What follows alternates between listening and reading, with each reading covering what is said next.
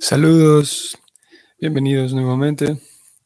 Continuamos la lectura del Srimad Bhagavatam, texto 13, en el capítulo 18. Om Namo Bhagavate Vasudevayam. Om Namo Bhagavate Vasudevayam.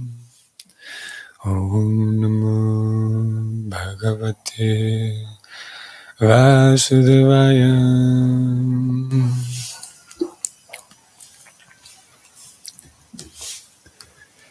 तुलायमलावेद्नपि न स्वर्गं न पुनर्भवं। भगवत्सङ्गिसङ्गस्यां मर्त्यनं किम् उत शिशाम्। Traducción. El valor de tener por un momento la compañía del devoto del Señor ni siquiera se puede comparar con el hecho de alcanzar los planetas celestiales, ni con liberarse de la materia, ni qué hablar de compararlo con bendiciones mundanas en la forma de prosperidad material que son para aquellos que están destinados a morir. Vamos al significado. Para poder comparar dos cosas, tiene que haber cierta similitud entre ellas. La compañía de un devoto puro no se puede comparar con nada material. Hombres que están adictos a la felicidad material ambicionan llegar a los planetas celestiales tales como la Luna, Venus e Indraloka, y aquellos que están adelantados en lo referente a las especulaciones filosóficas materiales, ambicionan liberarse de todo cautiverio material. Cuando uno fracasa en toda clase de adelantos materiales, desea el tipo opuesto de liberación, que se denomina apur bhava, o sea, el no volver a nacer. Pero los devotos puros del Señor no ambicionan la felicidad que se obtiene en el reino celestial, ni tampoco ambicionan liberarse del cautiverio material. En otras palabras, para los devotos puros del Señor, los placeres materiales que se obtienen en los planetas celestiales son como una fantasmagoría y puesto que ellos ya están liberados de todas las concepciones materiales de placer y aflicción, se hallan liberados, de hecho, incluso en el mundo material. Esto significa que tanto en el mundo material como en el mundo espiritual, los devotos puros del Señor no, perdón, los devotos puros del Señor se ocupan en algo que tiene una existencia trascendental, es decir, el amoroso servicio del Señor. Así como un sirviente del gobierno siempre es el mismo, ya sea en la oficina, en el hogar o en cualquier otra parte, asimismo el devoto no tiene nada que ver con nada material, ya que está dedicado exclusivamente al trascendental servicio del Señor. Como Él no tiene nada que ver con nada material, ¿qué placer le pueden brindar bendiciones materiales tales como reinados u otras supremacías que se terminan rápidamente con el fin del cuerpo? El servicio devocional es eterno, no tiene fin, porque es espiritual. En consecuencia, como los bienes del devoto puro son completamente diferentes de los bienes materiales, no existe comparación entre ellos. Sutta Goswami era un devoto puro del Señor y por ende su relación con los rishis de Naimisaranya es única. En el mundo material, el relacionarse con los muy materialistas es en verdad condenado. El materialista recibe el nombre de Yosit Sangi, o alguien que está sumamente apegado al enredo material, entre paréntesis, a las mujeres y a otras cosas. Esa clase de apego es condicionado porque aleja las bendiciones de la vida y la prosperidad. Y justamente lo opuesto es el Bhagavata Sangi, o aquel que siempre está en compañía del nombre, la fama, las cualidades, etcétera, del Señor. Esa compañía siempre es deseable, es venerable, digna de elogio, y uno debe considerarla como la meta máxima de la vida. Fin del significado. Ok. Hemos leído aquí entonces algo relacionado con la compañía del devoto. Eh, aquí se describió algunas cualidades del devoto, algunas cualidades también de la, las, eh, los bienes, ustedes vieron, los, los bienes de un devoto. Y bueno, vamos a empezar diciendo que definitivamente eh, así como, como por ejemplo cuando se habla de la humanidad y cuando hablamos de el ser humano ha estado en el planeta durante tantos años. El ser humano va en una dirección buena o mala. Cuando se habla del ser humano se entiende que se abarca hombres y mujeres.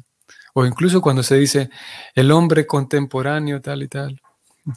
Similarmente, cuando se habla del devoto, se sobreentiende que se está incluyendo devotos y devotas. los devotos hombres que consideren que esto se refiere solamente a los hombres, ellos tienen un problema que resolver, ellos lo resolverán.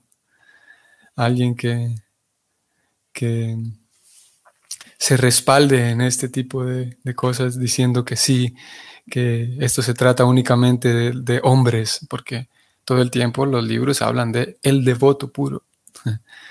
Repito, esa forma de pensar indica que hay un problema en la persona y que él tendrá que resolver.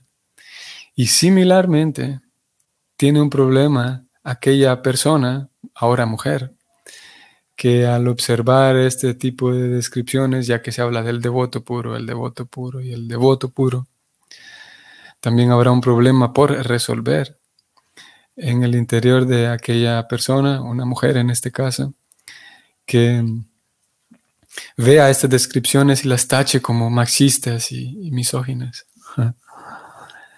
Es simplemente un recurso literario. Es, sí, es un, ya que se, entiende que cuando se habla del devoto puro se incluye a ambos. Y como dije, si alguien se siente, se respalda en esto para sentirse superior, eh, hay un problema. Y si alguien se respalda en esto para eh, imaginar que se le está aplastando como mujer, también hay un problema. Y cada quien, bueno, está, cada persona está en el proceso de autorrealización. Y parte de la autorrealización consiste en, limpiar o como comúnmente se dice, sanar ciertas cosas a nivel interno. Ok, entonces cuando hablamos del devoto, la compañía del devoto, ya que este texto y significado se centraron en el devoto puro específicamente, entendemos que está refiriéndose a ambos, devotos y devotas. Y de entrada, Prabhupada entonces viene a presentar el tema y es el devoto puro. Una persona que tiene entonces devoción pura. Aquí podemos hablar un poco, un par de palabras de esa famosa, ese eh, concepto o esa idea que aparentemente es razonable y, tiene mucho sentido, pero cuando lo analizamos bien carece de. Cuando alguien dice, ¿para qué necesitamos una religión si Dios está en todos lados? Yo no necesito una religión para ser buena persona.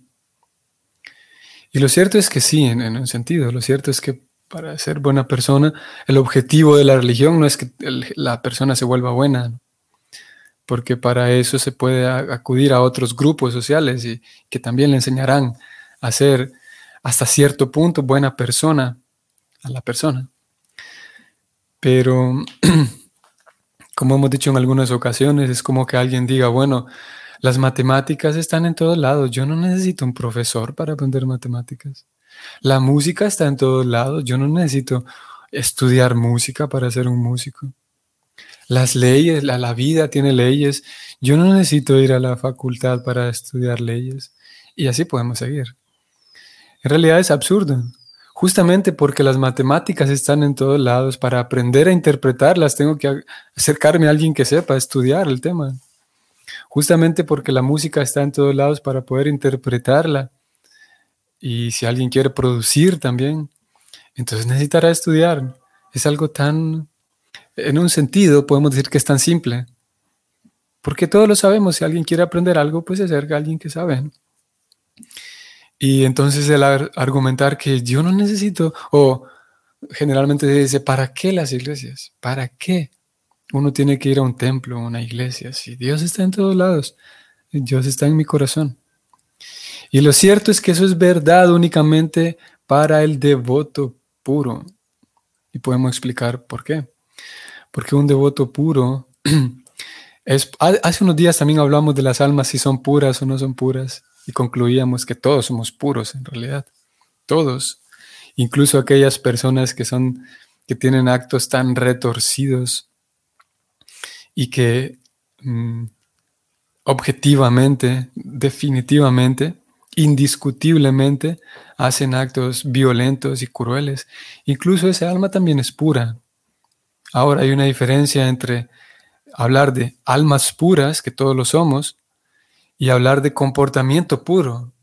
O, también podemos incluir aquí em, concepciones y conceptos puros acerca de la vida. Hace unos días hablamos de esto. Como una persona, el alma siempre es pura, pero debido a que entra o entramos al mundo material, entonces nuestra interpretación de la vida deja de ser pura. Por lo tanto, nuestras acciones dejan de ser puras, pero el alma siempre es el alma siempre es pura. El alma siempre es, nunca deja de ser espiritual de ninguna manera. Sus acciones sí pasan a ser materiales, sus criterios de la vida pasan a ser materiales, su forma de medir la vida pasa a ser material, eso sí. Pero en sí la persona, el alma, nunca deja de ser pura. Entonces cuando hablamos de devotos puros, no, no quiere decir que, que hay almas más puras que otras, quiere decir que estos devotos puros tienen una devoción primero tienen una comprensión pura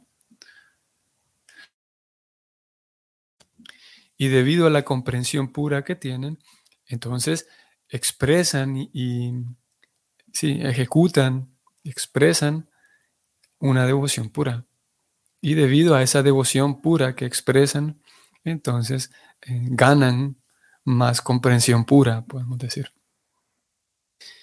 ¿Y en qué consiste esa devoción pura? Como dijimos hace unos días, en que este tipo de devotos comprenden muy bien, con pureza comprende, qué, qué es Dios. Ya no hay conceptos, ideas distorsionadas. Y como generalmente el ejemplo que generalmente presentamos es que una idea distorsionada de Dios es que Dios está persiguiéndome todo el tiempo para castigarme. Dios está todo el tiempo en todos lados principalmente atento a ver si me, si me equivoco. Es una, una idea distorsionada de Dios. Que Dios está en todos lados, en mi corazón, en todos lados, y Él está listo. Lo, primero que a Él no se le escapa es cuáles son mis errores. Esa es una idea distorsionada. Y como hemos venido diciendo también estos días, ayer me parece que sí, ayer lo hablamos un poco también, como Krishna aparece en el planeta para, justamente para eso, para aquellos que tienen una devoción ya, em, encaminarlos y eh, despejarles el camino para que tengan y expresen una devoción pura. Porque una vez expresada la devoción pura, se vuelve un canal bidireccional de eh, el placer más elevado que existe. Tanto para el mismo devoto, para la misma devota, hay mucho más placer en saber que Dios es mi amigo a saber que Dios es un verdugo. Sin duda que hay mayor placer en eso, en saber y, no, sí, saber y comprender y vivir el hecho de que Dios es mi amigo y mi protector y mi guía. Y por ser mi amigo, protector y guía, eventualmente voy a, eh, mm, en, el proceso de, aprendizaje y de, limpieza de mis conceptos, en algún momento experimentaré eh, situaciones de incomodidad, de dolor y angustia que forman parte del proceso de purificar mis propios conceptos. Pero aún así, el, eh, ese, esa sensación o esas experiencias incómodas para un devoto que está en, el camino devocional, para él, él o ella sabe que incluso esas experiencias forman parte de su proceso de purificación. Y como digo, es para la persona misma, para el bhakta, es indudablemente más placentero tener una relación y relacionarse con alguien como amigo que como verdugo, que como castigador, sin duda. Y eso para el bhakta, para el devoto. Y lo mismo para Bhagavan, para Krishna. Es mucho más placentero para él relacionarse con alguien que no le tiene miedo. Todos sabemos, pienso yo. Y si no lo sabemos, podremos entenderlo fácilmente, como a nadie le agrada, a nadie sano, al menos, a nadie que esté en sus cabales, a nadie le agrada que le tengan miedo. Si alguien eh, convive con, más personas, es desagradable que, alguien se acerque a, la propia persona con miedo. Como digo, hay personas definitivamente que disfrutan de eso, pero todos sabemos que eh, se, considera un desorden. No, la intimidad propicia, a ver, si todos estamos em, eh, atraídos hacia el amor, hacia la amistad, el cariño, el afecto, y en una palabra, el amor en sus diferentes manifestaciones, el amor está directamente relacionado con la intimidad, con el hecho de conocer más a la otra persona, con el hecho de, por ejemplo, el momento de compartir un presente, un regalo, el, se, comprende que quien está regalándome este presente, quien está obsequiándome esto, pensó en mí en, algún momento. Y ya sea que elaboró este regalo, lo compró, fue y lo consiguió. Eso quiere decir que, que hay un nivel de intimidad porque yo estuve en sus pensamientos, porque estuvo pensando en mí durante un tiempo al menos un momento breve, y, tuvo el, cuidado, tuvo, se tomó el tiempo de eh, preservar, cuidar este, este presente que me trajo, como digo, producirlo, si era algo que él o ella elaboró. Eso quiere decir que estuvo pensando en mí y eso significa o alienta la intimidad. Hay más confianza entre las personas, hay más intimidad. Y esa intimidad entonces eh, va muy, muy de la mano con, con el amor mismo. Ahora, el, si esa intimidad se, queda, se queda manchado, digamos, o queda mezclado con miedo, deja de haber esa sensación agradable de intimidad, o, se va o se pierde o deja de haber esa, esa sensación agradable de, de confianza. Por lo tanto, para Dios mismo, de acuerdo con las escrituras, Él disfruta más la compañía de sus devotos puros, porque esos devotos puros no están todo el tiempo, como dijimos, eh, con esa em, sí, con ese miedo de que el Dios únicamente existe para castigarme. Y hay otras, definitivamente.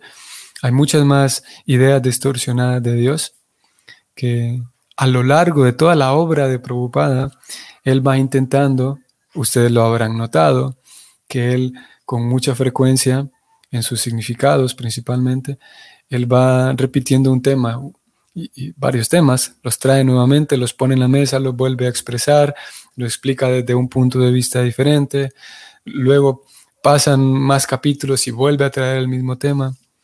Y el, trabajo que él está haciendo, al ser él mismo el, fundador de esta misión, el trabajo que hace a través de todos estos libros, es el mismo trabajo, ah, vamos a ver, ese trabajo va en la dirección de la misión de Krishna. Cuando Krishna aparece en el planeta, como dijimos, él aparece para, para, sus devotos, ustedes lo recordarán. Krishna dice que, que, aparezco para proteger a mis devotos. Y eso significa para abrirles el camino para que su devoción sea cada vez más pura. Entonces, una vez yéndose Krishna, la labor del maestro espiritual es que sus discípulos se, se sigan encaminando en la devoción pura también. Por lo tanto, el maestro espiritual necesariamente tendrá que ser un devoto puro para que haga ese, ese trabajo. Y asimismo la sucesión discipular, esta línea de maestros espirituales y discípulos, consiste en que se conecta con Krishna y todos ellos mantienen la devoción pura, de tal manera que las próximas generaciones eh, se encaminen en esa devoción pura. Entonces, Prabhupada en sus significados está haciendo ese mismo trabajo. Ese es el objetivo de, los escritos de Sila Prabhupada, que uno pueda cultivar una devoción pura, porque como ya dijimos, tanto para Dios como para la persona hay mucho mayor, mucho más placer en el acto de, eh, desarrollar esa devoción pura. Ahora, hemos hablado del placer de Dios y del devoto, ¿Qué pasa con el placer de las personas que se encuentran con este devoto, con esta devota? El mismo verso, vamos a ver, voy a subrayarlo y leerlo. El mismo verso, perdón, el significado comienza diciendo, la compañía de un devoto puro no se puede comparar con nada material. Y voy a subir un momento para leer ahora del, del verso mismo. El verso mismo comienza diciendo, el valor de tener por un momento la compañía del devoto, se entiende aquí que es el devoto puro, no se puede comparar con nada, y da varios ejemplos. Con nada se puede comparar. Y como dije, ya hablamos brevemente del placer de Dios en la devoción pura, el placer del devoto o la devota en la devoción pura, pero también curiosamente y eh, de manera agradable, hay un placer que también experimentan aquellos que conviven con el devoto puro, que tienen la compañía de esa persona. Y es aquí lo que el, concepto, por ejemplo, dentro de la comprensión cristiana de el testimonio. El, testimonio significa en algunas, de acuerdo a algunas comprensiones, el dar un buen ejemplo, básicamente. El, y es, tan genial que el bhakti pretende que uno pueda cultivar esa devoción pura, eh, buscando ser prácticos también, o sea, en un sentido práctico, el, ese tipo de compañía, ya que un devoto puro no solamente es puro en, su, en sus compresiones, sino también en su actuar, por lo tanto, entonces será capaz, con comprensión pura, será capaz de entender que Dios está, que es mi amigo, como dijimos, está en mi corazón, pero está en el corazón de todos. Por lo tanto, yo no puedo maltratar a nadie, a nadie, porque Dios está en el corazón de todos. Y es más, la, devoción pura señala que el devoto se siente tan amado por Dios, se siente tan querido por Dios, y llega a un punto en el que sus propias reflexiones espirituales que vienen desde el corazón no son forzadas, sino que vienen como una revelación en el corazón. Esas revelaciones llega un punto en el que el devoto comprende que un momento, yo soy tan amado por Dios, pero ¿qué tengo yo de diferente de las demás personas? El devoto puro se da cuenta de que todos somos iguales y por lo tanto Dios me ama tanto, yo lo percibo, pero lo más seguro es que Dios ama en esta misma intensidad a los demás.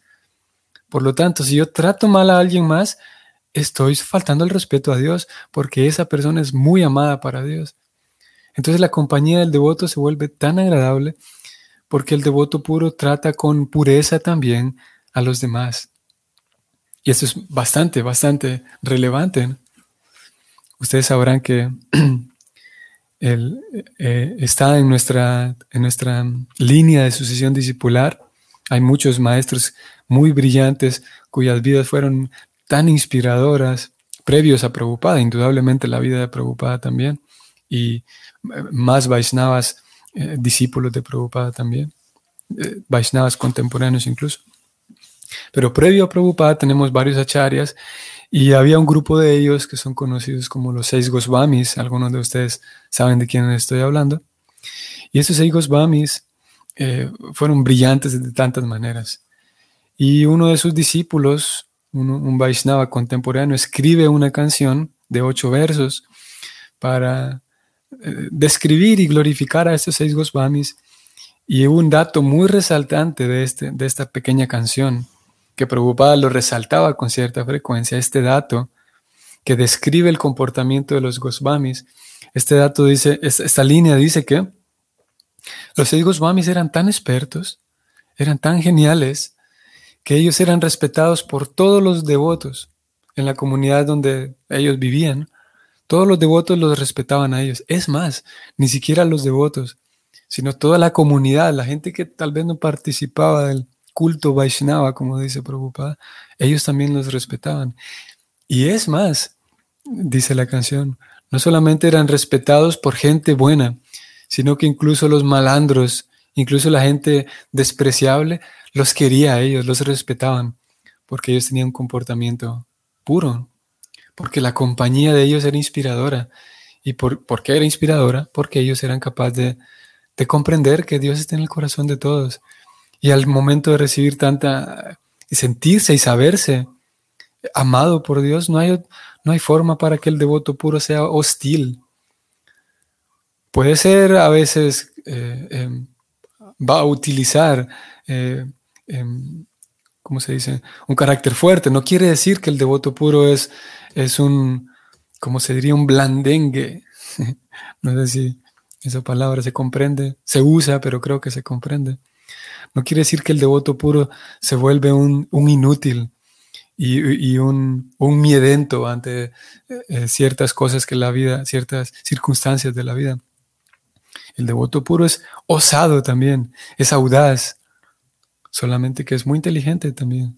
Y hay muchas otras descripciones de el carácter, el comportamiento mismo del devoto puro es un, tema fantástico que se puede también indudablemente estudiar.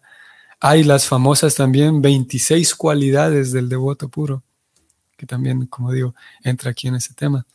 Pero no quiere decir, no, es una visión así caricaturesca y, y, sí, de Hollywood ni de, ni de Disney, el, comportamiento del devoto puro no es que va saltando en, nubecitas de algodón y deslizándose en arcoíris, sino que tiene comprensión pura, tiene compasión, paciencia, pero al mismo tiempo es osado, al mismo tiempo es atrevido, al mismo tiempo no, no teme, no teme presentar la verdad, decir la verdad, sabe cuándo hacerlo, sabe cuándo presentar la verdad, sabe cuándo enfrentar, sabe hablar la verdad con gentileza no es un brusco, no es un bruto, pero al mismo tiempo tampoco es tonto.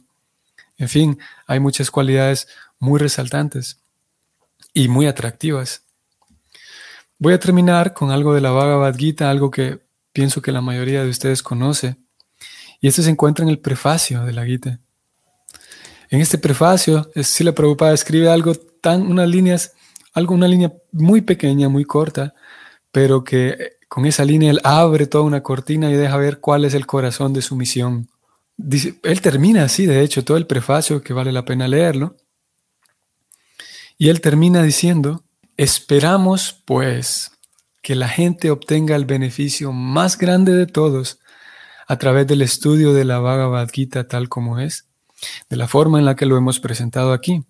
Aquí viene, y si tan solo un hombre o una persona se vuelve devoto puro del Señor, consideraremos que nuestro esfuerzo ha sido un éxito. Palabras contundentes. Él considera un éxito si alguien se vuelve un devoto puro. O sea, dicho en otras palabras, este también es un tema eh, que tiene más aristas, en otras palabras, Preocupada está presentando todos estos libros para que podamos sacar provecho y volvernos devotos, devotos puros. En algunas ocasiones se puede ver eso como algo muy distante, que es una trampa en realidad. En realidad, todo el esfuerzo hecho por Prabhupada y por los acharyas previos es justamente para que podamos volvernos devotos puros. Y en algunas ocasiones, como digo, ese se escucha tan pretencioso, porque si alguien escucha que yo estoy intentando volverme un devoto puro, eh, puede dar la impresión de que, sí, de que estoy siendo pretencioso, porque al mismo tiempo hay que cultivar humildad. y como digo, Eh, hoy no vamos a seguir en ese tema. Pienso que en los próximos días podemos seguirlo hablando. Pero lo cierto es que aspirar a ser un devoto puro es la aspiración que Srila Prabhupada espera de sus discípulos. En algunas ocasiones da la impresión de que si yo aspiro a ser un devoto puro, eso está mal, porque hay que ser humilde y hay que ser nadie, entre comillas. Pero lo cierto es que aquí el acharya, el fundador de esta misión, fiel también a todos los acharyas previos, su intento es que sus discípulos se vuelvan devotos puros. Por lo que ya dijimos, por algunas razones más, sin duda pero por el placer grande que recibe Krishna, el placer grande que recibe la persona y el placer grande que reciben los que lo rodean. ¿Qué decir entonces de cómo el devoto puro cuida el entorno, cómo el devoto puro cuida los recursos, cómo el devoto puro cuida su propia salud, cuida su propia persona? El devoto puro tiene una comprensión pura de todo, por lo tanto, tiene un comportamiento súper útil para lo que hoy por hoy la sociedad necesita. De momento vamos a detenernos aquí. Espero que sea un bonito día hoy martes, que sea un día agradable, provechoso y nos vemos primero Dios mañana. Hare Krishna.